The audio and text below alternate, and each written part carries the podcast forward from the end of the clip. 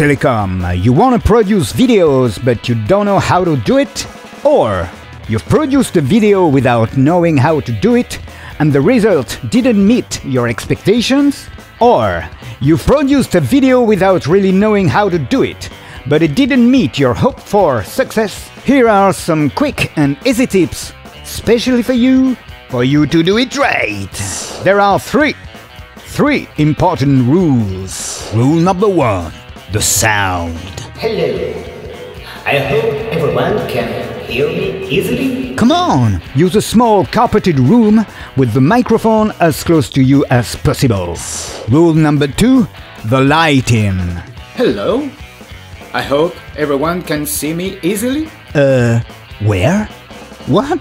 No, the main light should be facing you, or at a maximum angle of 45 degrees. Rule number three, the framing. Hello.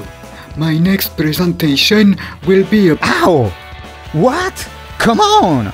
We don't want to reshoot Blair Witch Project again! Choose a medium close-up or a close-up with the camera at eye level fixed on a piece of furniture or a stack of books.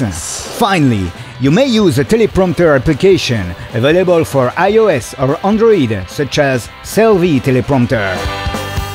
There you go! These were the basic rules for survival in making a home video. And now, it's your turn to make those rules yours and to hit the rec button.